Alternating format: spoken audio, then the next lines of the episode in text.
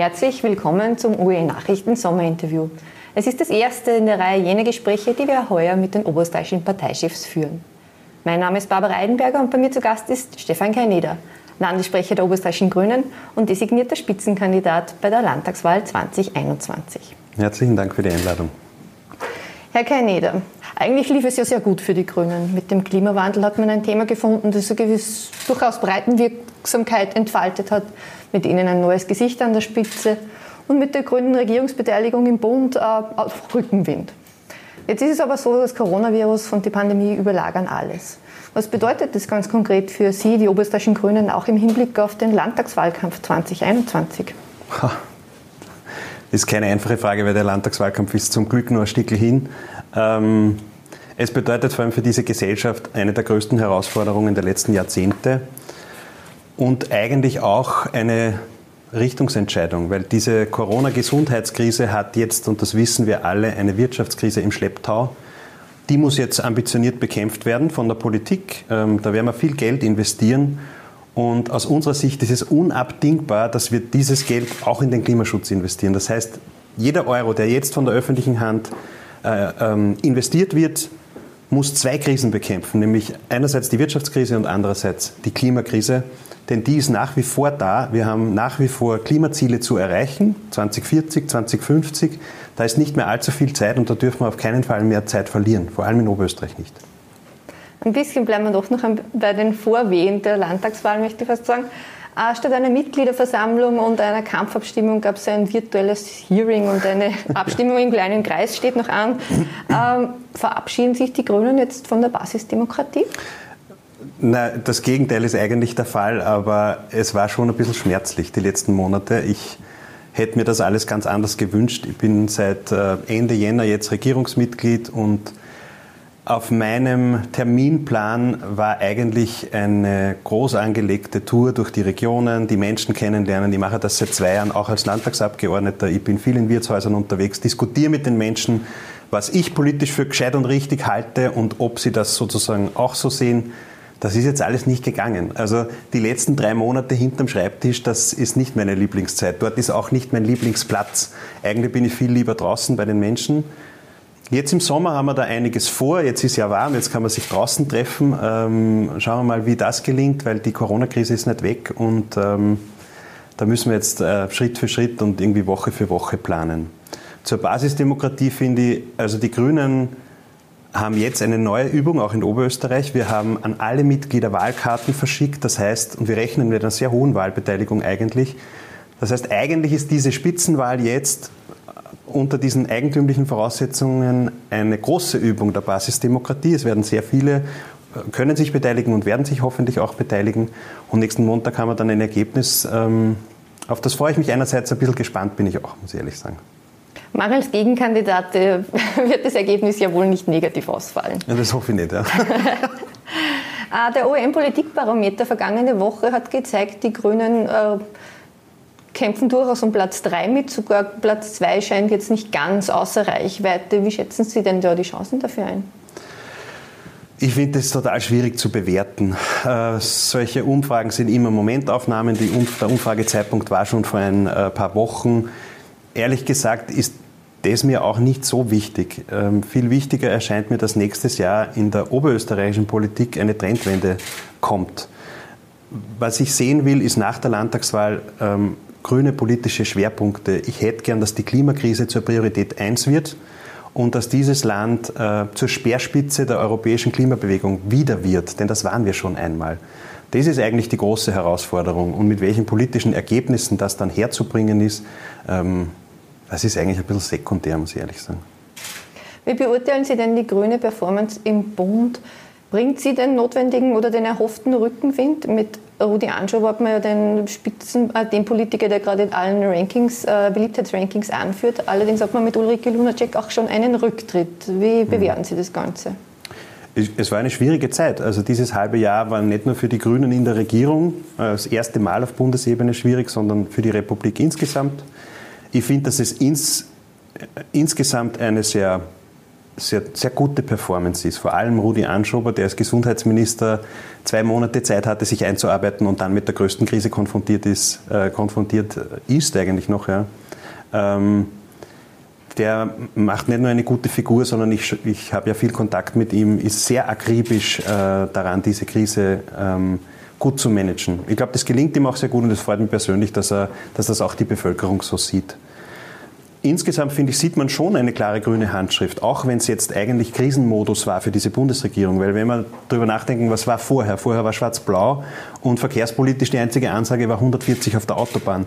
Jetzt äh, stehen wir vermutlich vor einer Revolution im öffentlichen Verkehr, nämlich dass es ein einheitliches Ticket geben wird für das ganze Land, wo man in Wien mit der S-Bahn, in Graz mit der Straßenbahn und in Oberösterreich mit dem Postbus bis nach Rohrbach fahren kann, um drei Euro am Tag.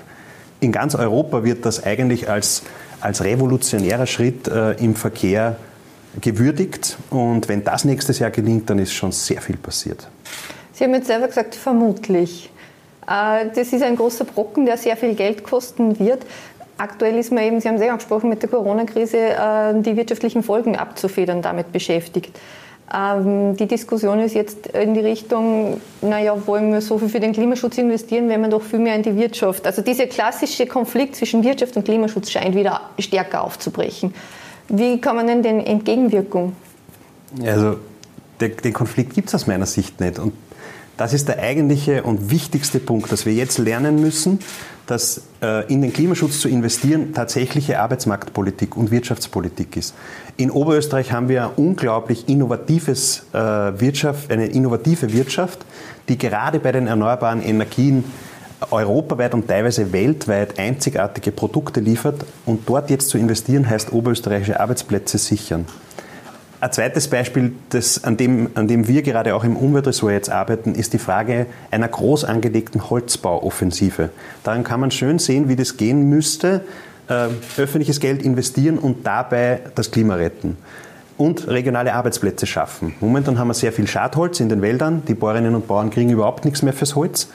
Und aus diesem Holz könnte man aber in den regionalen Sägewerken äh, die Grundprodukte machen, mit denen unsere Zimmerleute Häuser bauen. Und am Ende der Wertschöpfungskette haben wir bei den Bäuerinnen und Bauern, bei den Sägewerken, bei den äh, Zimmerleuten Arbeitsplätze geschaffen. Wir haben Häuser, die gut isoliert sind, die aus einem nachhaltigen Rohstoff gemacht sind, die am Ende der Lebenszeit nicht Sondermüll produzieren.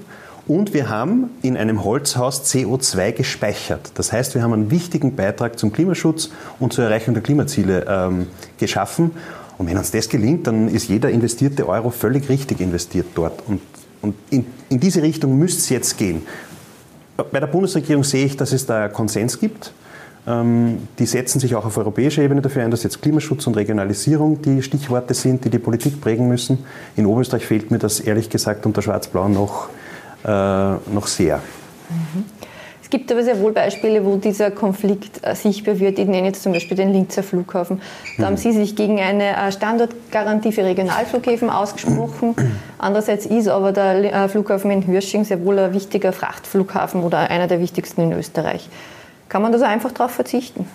Naja, die Frage ist ja, man kann sich jetzt, also diese Frage der Richtungsentscheidung, die hat sich jetzt äh, öfter gestellt und wird sich noch äh, des Öfteren stellen im nächsten Jahr. Weil die Corona-Krise und die Wirtschaftskrise, die da jetzt kommt, ist eine riesige Erschütterung für unsere freie Gesellschaft. Und die Frage, in welche Richtung wir von dieser Erschütterung weggehen, ist zentral. Wir können auf der einen Seite, so wie das von äh, ÖVP-Größen im Land sozusagen gefordert wurde, uns versuchen, das die Mechanismen des letzten Jahrhunderts wieder zusammenzubauen, rudimentär zu versuchen, die alten Wirtschaftssysteme, die alten äh, Verkehrssysteme, die alten Energieversorgungssysteme wieder zusammenzubauen. Oder wir können diese Erschütterung nützen für eine echte ökologische Zeitenwende. Und wenn wir eins, und vor allem auch die Menschen im Land, eins verstanden haben, dann, dass die Kurzstrecke in Zukunft durch die Bahn bedient wird und nicht mehr durch das Flugzeug. Das Flugzeug ist gerade auf der Kurzstrecke extrem klimaschädlich. Wir haben in Linz eine hochwertige Anbindung an die Schnellbahnstrecke und in Wahrheit steigt man heute in Linz in den Railjet ein und fährt damit bis direkt in den Flughafen Wien-Schwächert und von dort kann man in die ganze Welt fliegen. Äh, es scheint aber das Bewusstsein in der Bevölkerung für Klimaschutz etwas zu sinken, natürlich auch überlagert von den Krisen äh, und den Arbeitsplatzsorgen und den gesundheitlichen Sorgen. Und jetzt macht Ihnen auch noch das Wetter einen Strich durch die Rechnung. Nach dem Dürresommer haben wir jetzt einen eher verregneten Sommer. Wie, wie beurteilen Sie denn das? Kann man da, ist, sinkt das Bewusstsein für Klimaschutz wieder? Wir haben da gerade eine Umfrage äh, in Auftrag gegeben, auch aus dem Ressort. Und meine Ansicht ist nein, das Bewusstsein sinkt nicht. Ähm, es ist auch kein verregneter Sommer, es ist ein Durchschnittssommer. Wir haben in den letzten drei Jahren verlernt, wie ein durchschnittlicher Sommer in Mitteleuropa eigentlich zu sein hätte. Nämlich drei Tage Sonnenschein, 25 Grad, Regenwetter dazwischen. Das ist unglaublich wichtig jetzt für die Landwirtschaft, für die gesamte Natur. Wir haben gemerkt, dass der Grundwasserspiegel in den letzten drei Jahren so drastisch abgesunken ist, dass im Land am Strome Bäche versiegen. Und das ist ein, äh, eine Änderung, das haben die Menschen jetzt schon mitbekommen, was Klimakrise heißt. Äh, wir haben heuer im März, April eine derartige Trockenheit gehabt, dass es in einigen Haushalten in Oberösterreich in der Früh um die Menschen den, den Wassern aufgedreht, da kam nichts mehr. Also ich glaube, die Menschen haben verstanden, diese Klimakrise ist nicht irgendwie ein fernes Zukunftsszenario, sondern sie ist da und sie muss ambitioniert und mutig bekämpft werden. Ich glaube, die Menschen erwarten sich das von der Politik und ich glaube, sie erwarten sich das ehrlich gesagt zu Recht. Welche Lehren äh, muss denn die Politik jetzt aus der äh, Corona-Krise ziehen? Und jetzt einmal vielleicht abseits vom Klimaschutz- und Umweltthema. Hm. Naja, Regionalisierung ist ein Stichwort, das die Bundesregierung auch, auch ausgerufen hat. Das höre ich auch ganz oft bei uns in Oberösterreich. Ähm, die regionale Versorgung mit Lebensmitteln, äh, mit den Dingen des täglichen Bedarfs, da gibt es, glaube ich, jetzt eine ganz große Sensibilität bei den Menschen. Wo es es auch gibt, und das freut mich besonders sehr, ist ähm, bei der Mobilität. Also ich habe mit einem Fahrradhändler jetzt gesprochen vor vier Tagen und die Absätze im Fahrradhandel sind durch die Decke gegangen. Ich glaube, das hat damit zu tun, dass die Menschen bewusster mit dem Körper umgehen und der Gesundheit und sich gern an der frischen Luft bewegen und heuer vielleicht auch zu Hause bleiben müssen. Das ist nicht ganz so schön, aber ähm, sie machen halt dann Urlaub am Radl und die große Hoffnung wäre, dass das sozusagen auch das Mobilitätsverhalten ein Stück verändern kann. Und da kommen wir wieder zur politischen Verantwortung, weil unsere Aufgabe wäre es jetzt, ordentliche Radwege herzubringen, Radfernstrecken, die die Benutzung des Fahrrads, vor allem im urbanen Raum, einfach zu attraktivieren. Das ist eine große Herausforderung, aber auch die müssten wir jetzt angehen. Aber auch eine Herausforderung, die Geld kostet. Und jetzt wird gerade sehr viel investiert in äh, die Krisenabfederungsmaßnahmen, der Härtefall, äh, Ausgleichsfonds etc. Woher soll denn das Geld kommen, jetzt auch noch in Radwege zu investieren? Ja, das Geld gibt es. In, in, der Infrastruktur geben wir ähm, im Großraum Linz oder zumindest wäre das der Plan der schwarz-blauen Landesregierung, in den nächsten zehn Jahren zwei Milliarden Euro in neue Autobahnen zu investieren, mitten durch die Haupt Landeshauptstadt Linz. Das Geld können wir wahrlich woanders brauchen. Wir haben die Bagger nämlich an den falschen Baustellen. Es ist nicht so, dass keine Bagger herumfahren würden in Oberösterreich, sondern wir haben sie an den Autobahnbaustellen und nicht an den Öffi-Baustellen oder Radwegebaustellen, dort, wo, sie, wo wir sie eigentlich brauchen. Das ist eine politische Entscheidung. Ähm, da hätte ich gern, dass die Bagger sozusagen die Baustelle wechseln. Es wird nicht der halbfertige Westregen oder der gerade angefangene Westregen sozusagen einfach ein Baustopp verhängt werden. Wie soll denn das dann konkret funktionieren, diese Umschichtung? Weil die, der Westring wird kommen, die Brückensanierung wird gemacht, äh, da, da wird es ja keinen Baustopp geben. Nein, den Baustopp, das macht auch keinen Sinn. Aber da ist ja noch, noch lange nicht das ganze Geld verbaut sozusagen. Wir haben auch jede, äh, jedes Monat wieder größere Straßenbauprojekte in Oberösterreich in der Landesregierung. Äh, eine vier- bis sechsspurige Umfahrungsstraße mitten durchs Gemüse äh, in der Gegend von Heid, 70 Millionen Euro in der Landesregierung gegen unsere Stimme beschlossen. Das ist wichtiges Geld, das brauchen wir woanders. Die Zeit, wo wir riesige Straßen mitten äh, durch die Landschaft bauen, damit dort wieder mehr Autos fahren können und die Menschen wieder kein ordentliches Öffi-Angebot haben und wieder nicht attraktiv mit dem Fahrrad und nämlich sicher mit dem Fahrrad in die Stadt kommen, die Zeit ist eigentlich vorbei. Ähm, nachdem ich Sie gefragt habe, welche Lehren die Politik aus der Corona-Krise äh, ziehen soll, würde mich interessieren, welche Lehren ziehen denn Sie ganz persönlich daraus? Hm. Also die Corona-Zeit war für uns in der Politik schon auch eine Zeit ohne Abendveranstaltungen, ohne Wochenendveranstaltungen. Und da, ich habe persönlich gemerkt, dass da viel Zeit sozusagen ähm, gebraucht wird, in der man nicht zu Hause ist. Also ich habe das schon genossen, Abendessen zu Hause. Ich habe abends dann oft eine Videokonferenz gehabt, aber eigentlich war ich da und die drei Kinder. Das hat schon sehr gut getan und die Lehre, die ich ziehen möchte, ist ganz bewusst darauf zu achten, was beginnt man nach so einer Krise und was beginnt man eben nicht und wann nimmt man sich ganz bewusst Zeit für die Familie, weil das haben, glaube ich, viele jetzt gespürt, auch wenn es furchtbar anstrengend war manchmal, mit den Kindern, Homeoffice und Homeschooling und alles zusammen, aber mehr Zeit ähm, zu Hause zu sein, mit der Familie zu haben, das war zumindest für mich ein sehr spannendes, äh, spannendes Learning. Da möchte ich bewusst darauf achten in Zukunft. Das heißt, das werden Sie weiter ein bisschen mitnehmen, Termin reduzierter? Momentan ist eh nicht viel möglich. Also es ist ja, wir sind ja noch mittendrin in dieser, in dieser äh, Gesundheitskrise und ähm, es darf schon deutlich mehr sein äh, an Terminen draußen bei den Menschen, das ist logisch, aber, aber auch sich bewusst Zeit zu nehmen für die Familie, das ist ein Learning. Hm. Sie sind ja in der Landesregierung nicht nur für den Klimaschutz zuständig, sondern auch für die Integration. Mhm. Nach der Ausbildungsoffensive von Rudi Anschober ist es jetzt eher ein bisschen ruhiger geworden um die Frage, wie es mit den Asylwerbern und den Asylberechtigten weitergeht. Wo steht denn die Integration auf Ihrer Prioritätenliste? Sehr weit oben. Ähm, der Punkt, warum sozusagen die Fluchtbewegungen uns nicht mehr so stark beschäftigen, ist, weil die Zahlen dramatisch sinken und wir eigentlich sehr gut aufgestellt sind im Bereich ähm, der Versorgung von Flüchtlingen in Oberösterreich. Bin ich sehr zufrieden. Äh, bei der Integration ist es so, dass wir einen groß angelegten Schwerpunkt für die türkische Community gerade vorbereiten und ich bin in sehr engem Austausch ähm, mit den NGOs, mit den vielen, vielen Ehrenamtlichen, die in diesem Bereich äh, mit uns an der Integration arbeiten. Also mir ist das Thema sehr wichtig. Ich sehe es auch ein bisschen als unsere Aufgabe, dafür zu sorgen, dass im Land das Zusammenleben gelingt. Also es geht für mich nicht so sehr darum, dass äh, wer sozusagen was zu bringen hat und was lernen muss, sondern die Frage ist eigentlich, wie gelingt ein Zusammenleben in einer Gesellschaft, die bunt ist und vielschichtig ist und wie profitieren wir davon, dass es Menschen gibt, die mehrere Sprachen ganz fließend sprechen können. Das ist eigentlich für einen Industriestandort wie Oberösterreich ähm, eine sehr positive Entwicklung. Die Vorfälle in Favoriten haben aber gezeigt, dass durchaus Konfliktpotenzial äh, vorhanden ist. Wie beurteilen Sie da eigentlich diesbezüglich die Situation in Oberösterreich? Und müsste man nicht ein bisschen offensiver gegen diese Tendenzen von importierten Konflikten oder auch möglichen Parallelgesellschaften vorgehen? Also sollte es parallel, sollten sich Parallelgesellschaften entwickeln, werden wir dagegen jedenfalls vorgehen. Und ich habe auch keine, ähm, äh, keine Akzeptanz gegenüber äh, extremistischen Strömungen. Ich bin in Kontakt mit der Polizei und ähm, die Einschätzung ist, dass, dass es sowas in Oberösterreich nicht gibt und das ist gut so. Und wir arbeiten in der Integrationspolitik daran, dass so etwas auch nicht äh, passieren kann. Gibt es nicht, also im Sinne von äh, jetzt Moscheen, die man beobachten muss oder Communities, die man besonders im Auge haben sollte?